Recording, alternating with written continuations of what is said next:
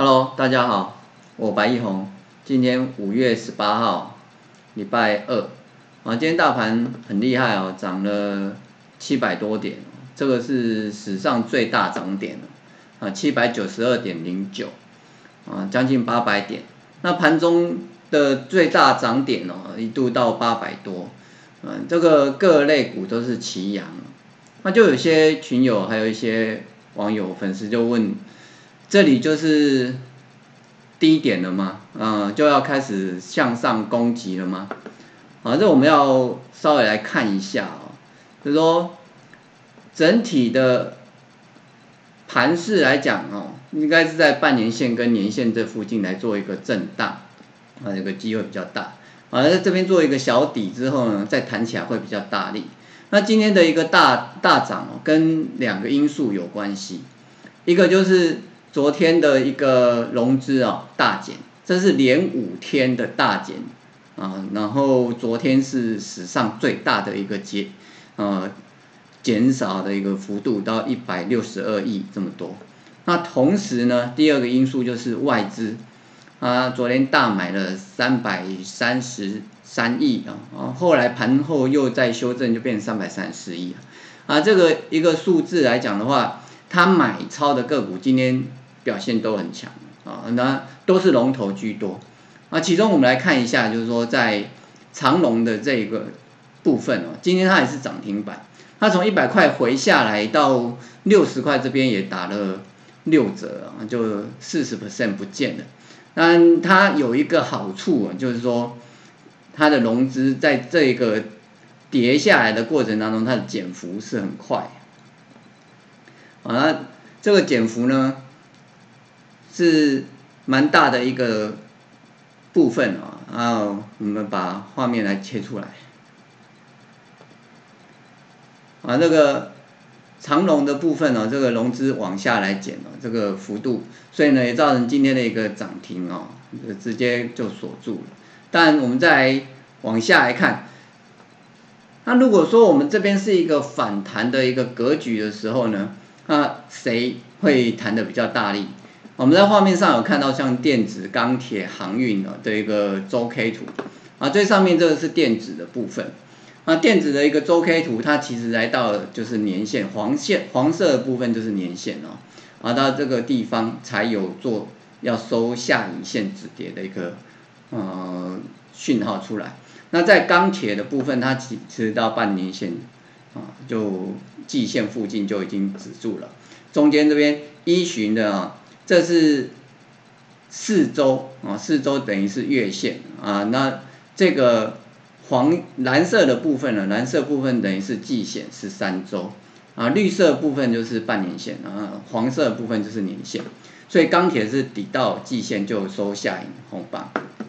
在航运的部分也是抵到季线的部分就收下影红棒，所以我们如果纯就技术图形来看的时候，谁强谁弱？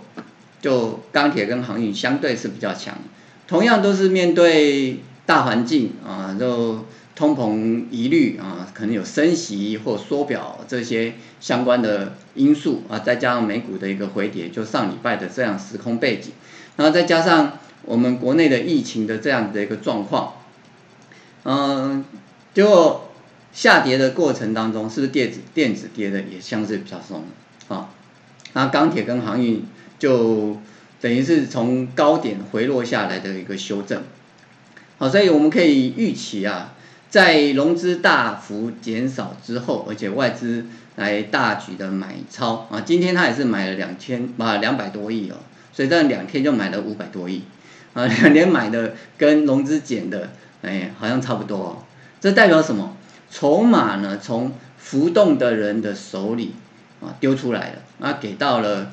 稳定的大户的手上，而在我们的六大交易人的一个呃设定里面呢，三大法人就占了三个嘛，然后再就是主力大户啊，总监事就是哎属于叫做公司内部人啊，那再来就是芸芸众生就是投资人，那投资人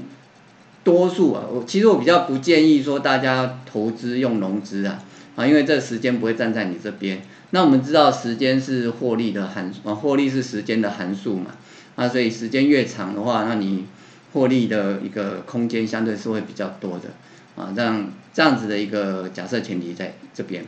啊，所以呢，这钢铁跟航运最近它遇到的问题，并不是说外环境，比如说呃运费开始不涨了，然后一直跌啊，或者说钢铁的报价一直没没有再上涨啊，再往下来修正。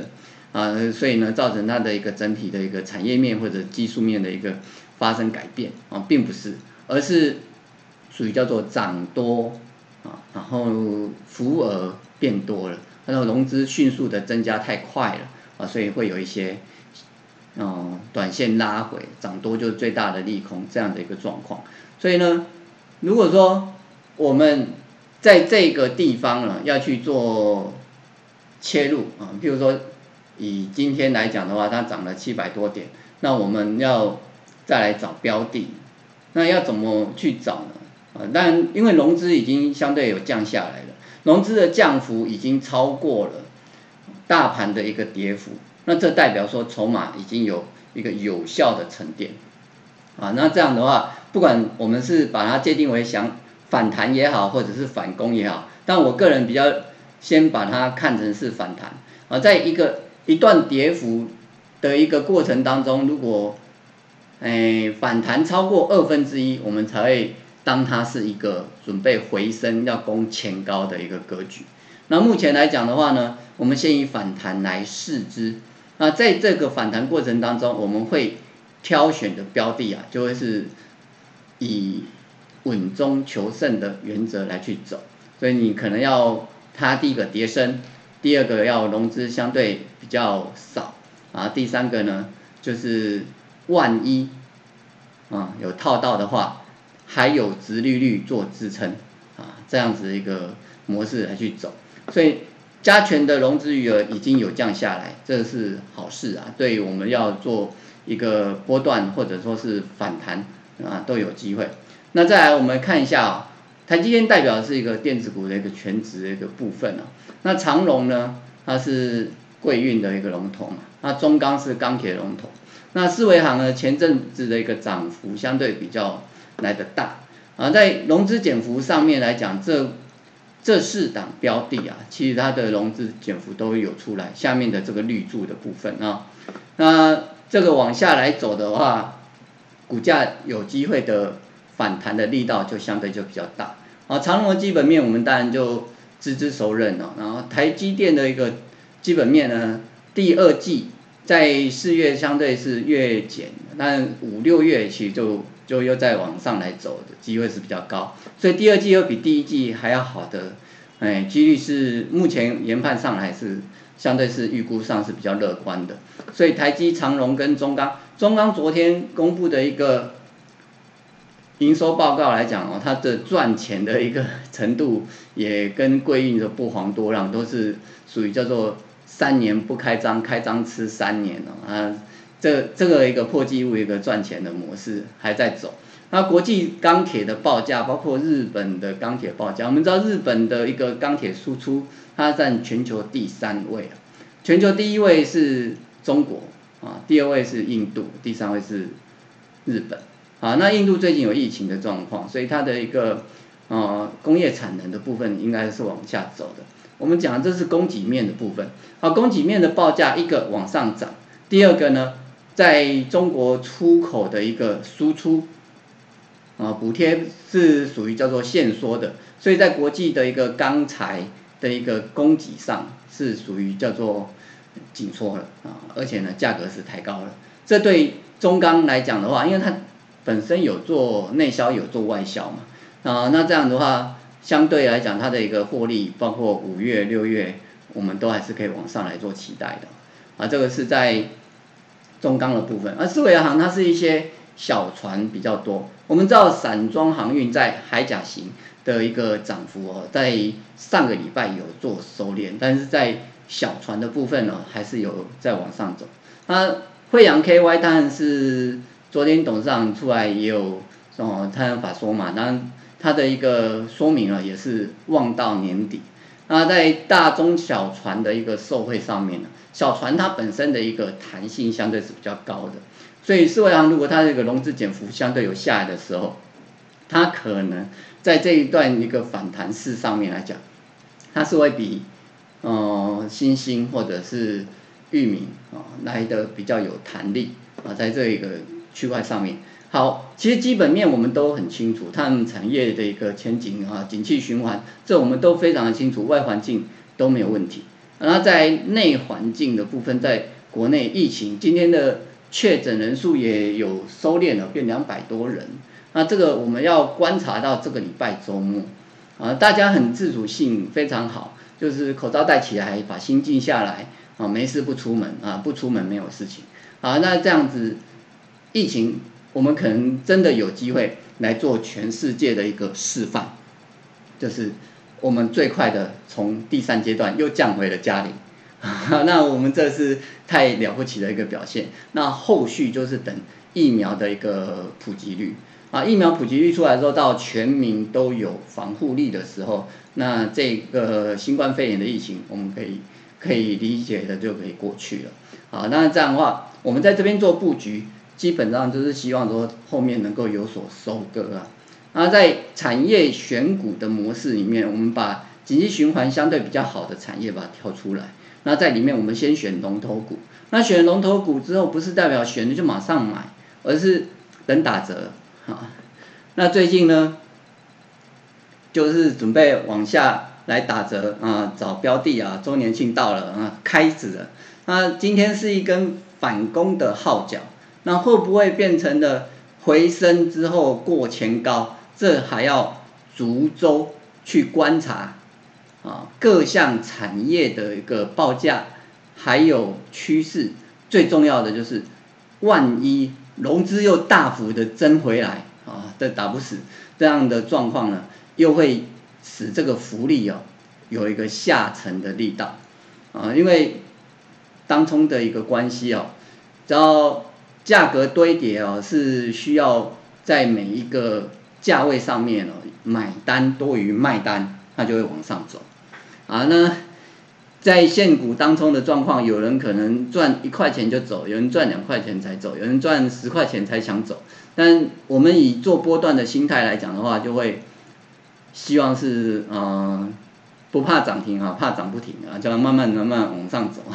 啊。那但是现股当中。比例比较高的个股，它的一个价格堆叠的能力相对会是比较弱的，啊，所以这个部分我们还要在逐日去看筹码面的一个部分，啊，做投资当然就是面面俱到了，从产业切入，在基本面的一个变化，然后再就是每天筹码的一个变动，啊，这样子会有一个比较完整的一个攻击的态势。好，那在这个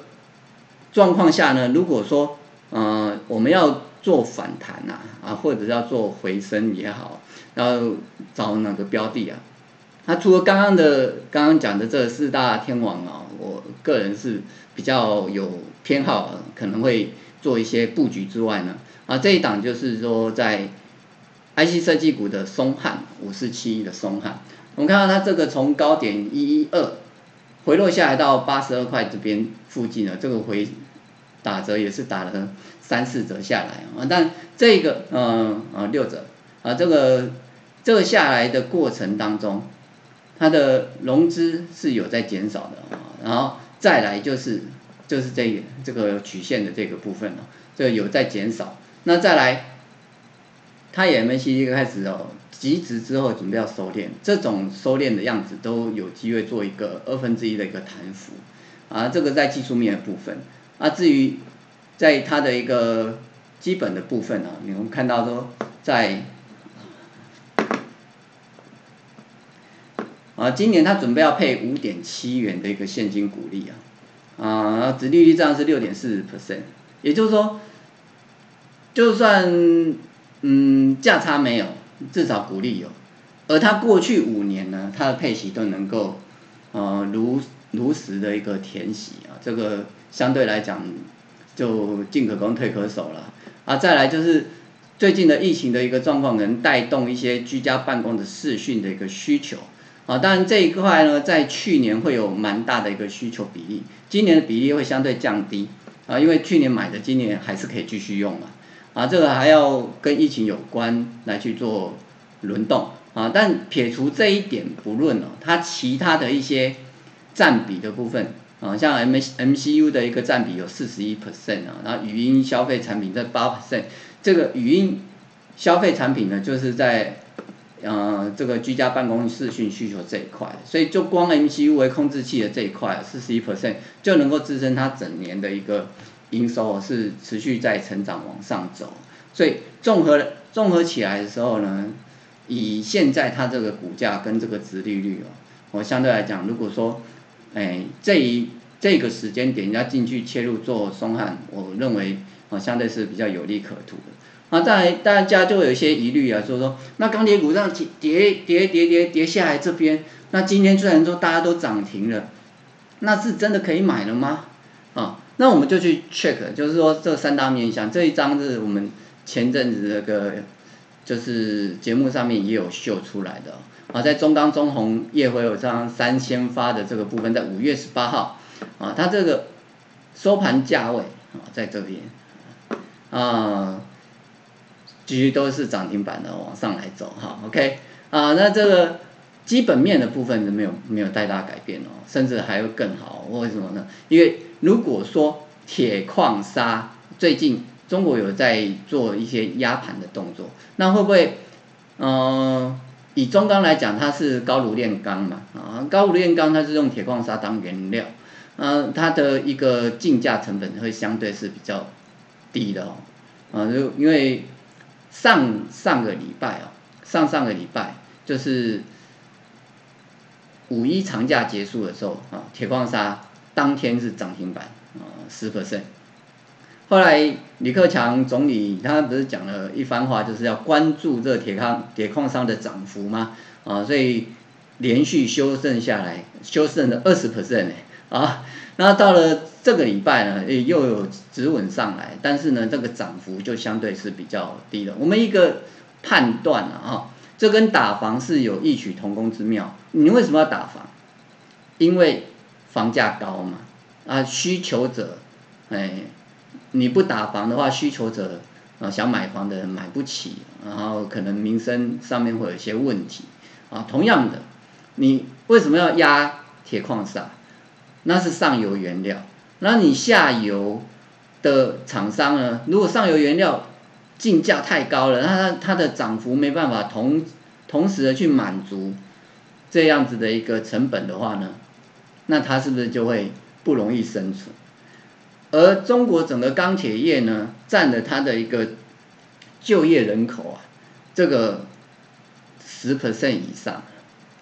那中下游现在已经出口奖励限缩了，它出口卖不动了，都要内销。那内销的时候，内销又有价格天花板，那你进价又又又在一直拉高来，他们怎么办？那这下游一片哀嚎啊！这个人呢、可以可以没钱啊，但不能没饭吃啊！啊，那这这基本一口饭一定要有，不然就就。会有一些民心上的问题，所以他会去压这个铁矿砂的一个价格，只是在一个缓涨的一个阶段来去走。所以基本面在技术面还有筹码面各方面来讲的时候呢，筹码面现在反而变得更好了。为什么呢？因为外资开始有一些买超的动作在于这个钢铁股上面啊，然后呢，融资减幅是减下来的啊，融融资在这个地方在钢铁业整个。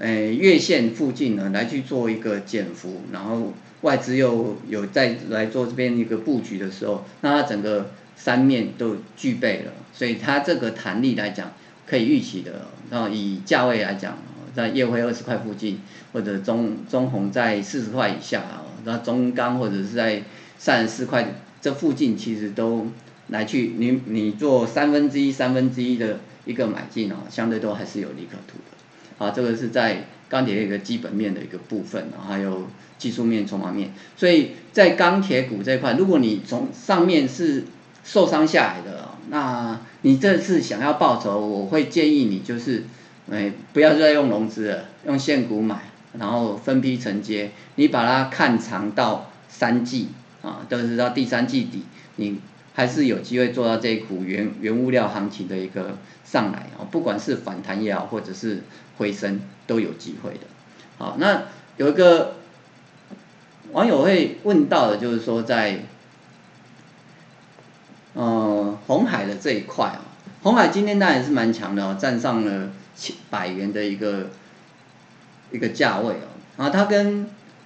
这个车厂的一个合作，这个我们要非常的仔细的去研判哦。为什么这么说呢？因为它是在二零二三年的时候才会有明显的贡献啊，在这一块的一个获利上面。那现在是二零二一年了，那中间它还有很多的变数，哎，还有很多的合作空间都还可以去讨论，所以他现在可能一时的去反映他这边的一个利好消息，但是这个利好还没有实质的产生出来，有一个明确的一个获利的一个程度啊，包括说它的售价呢不包含补贴，将低于三万美元。啊，在这样子的一个低售价上面，啊，当然会有一定的销量，可是它的毛利率有多少？我们要车子它最重要的当然是安全性，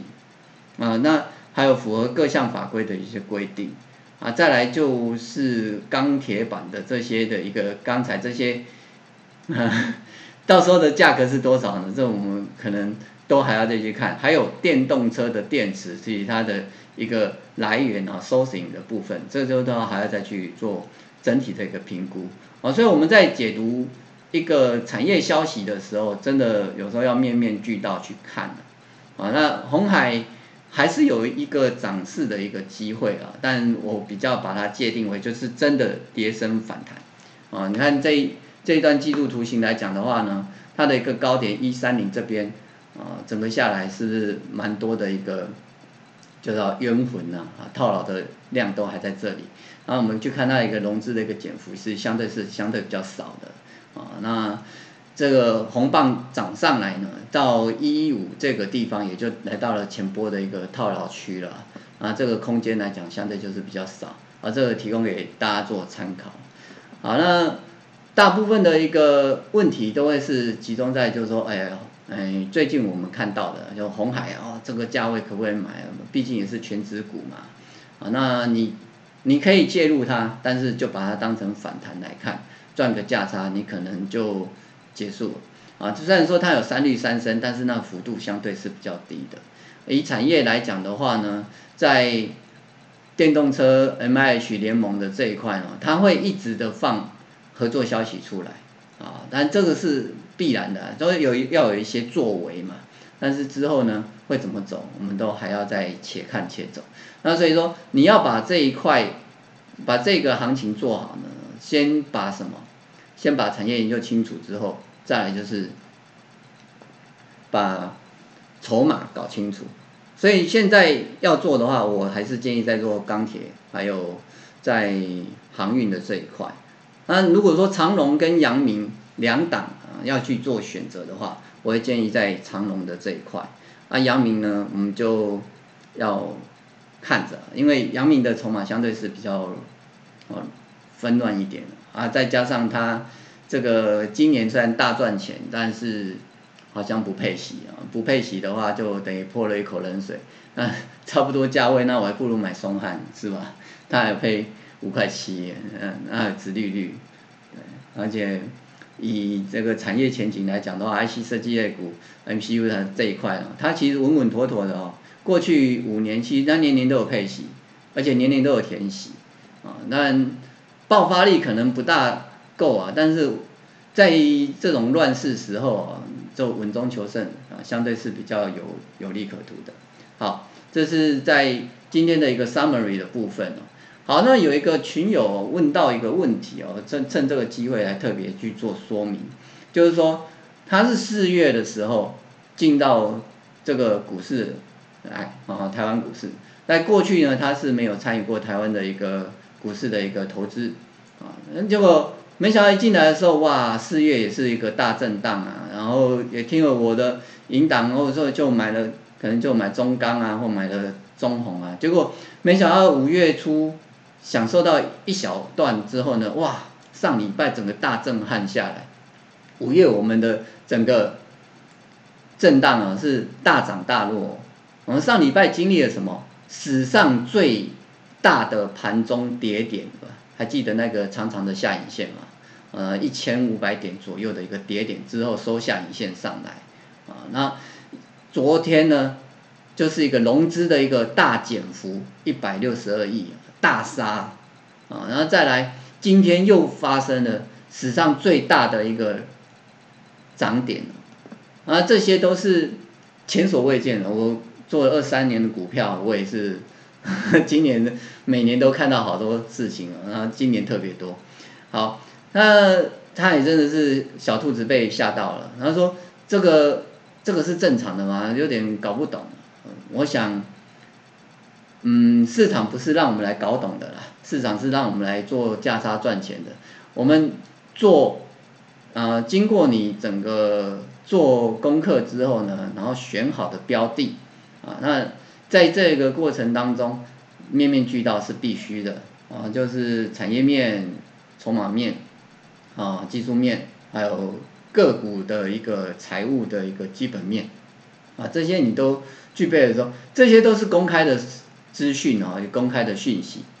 啊，所以呢，都是你可以花时间就取得的。那这些都清楚的时候呢，尤其在筹码面呢，只要真的有往下来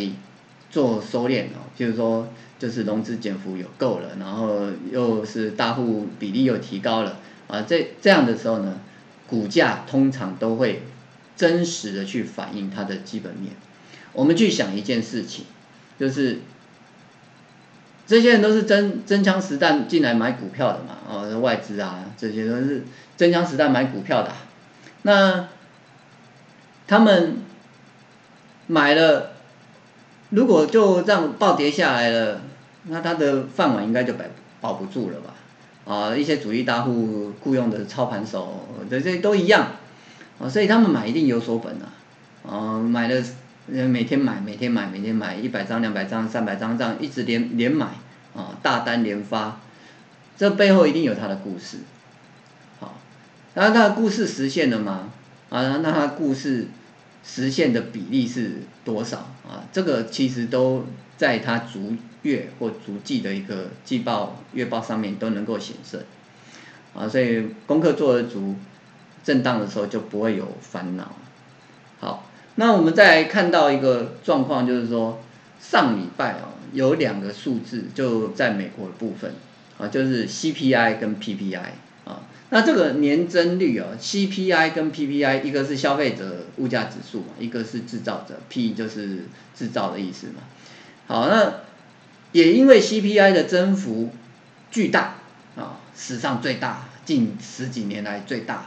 啊，这个时候呢，所以上礼拜就有通膨的疑虑啊，说 Fed 会不会就就要开始进入升息循环啊，或者说减少购债的一个状况，所以也引发了上礼拜三的一个大卖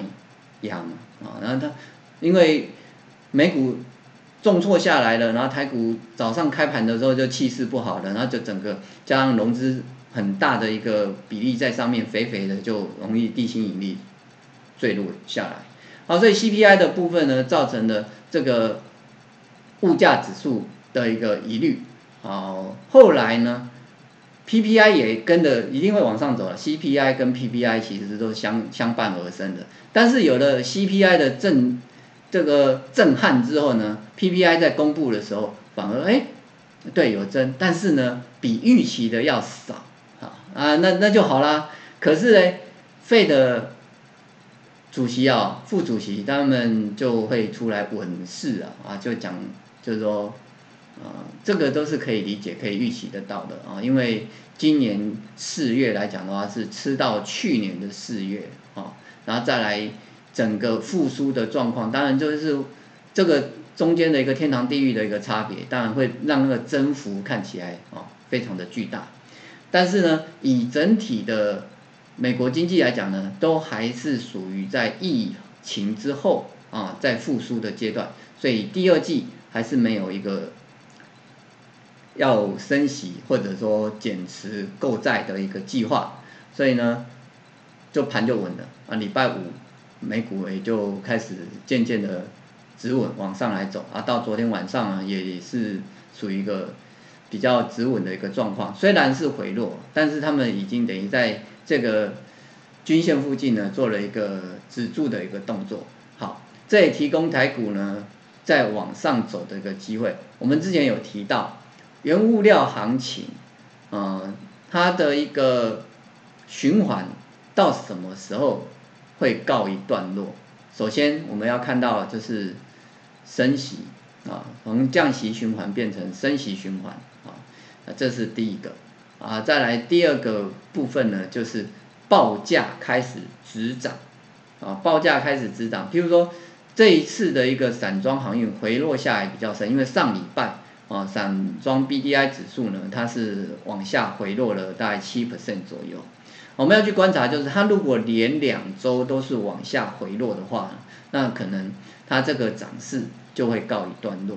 啊，那这个告一段落可能是第一大段的一个结束啊，回来休息整理之后再走第二大段。我们还记得啊，之前新兴的一个周 K 图嘛，啊，它通常一个涨势大概都是走一个两段式的一个模式再来走动。啊，这是我们可以借借由过去的历史走势哦，来提供我们未来这个在操作个股上面做一个参考。所以在 CPI 跟 PPI 的指数啊，我们要逐月的啊，它都会去公布，那我们去关注啊，就是符不符合预期，通常是在短线造成行情的一个震荡。那最重要的是这个数字出来之后，相对应的一些机关。啊，比如说 Fed 或者说是美国财政部长啊，他们的一个谈话以及后面的作为啊，是相对比较重要的。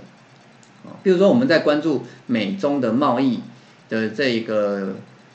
就是角力好了啊，那也是要看他们谈判的时候呢，相对的措施。譬如说最近拜登团队呢是要跟欧洲谈，就是过去在川普时代的时候。有加克欧盟的一个关税的部分呢，要取消啊。那这个意图很清楚啊，就是因为要围堵中国，不能缺了欧盟啊。那川普政府是到处放火嘛啊，但拜登政府他比较倾向于就是联合次要的敌人，打击主要的敌人。哈哈啊，这个是国际常用的手法是这样的。啊，那这个以这种状况的时候，在它本身的内部啊，它本身的内部就是拜登大基建哦，还是会继续做啊。那钢铁、散装的一个行情还是可以期待的啊。当然，我们讲都可以期待呢，都是分批进场啊，然后从容布局啊，再来就是去杠杆化，就是你还是。用现股买，用闲钱买啊，这样子你的投资目标啊才能够顺利的达成。啊，那个今天讲的比较多哦，那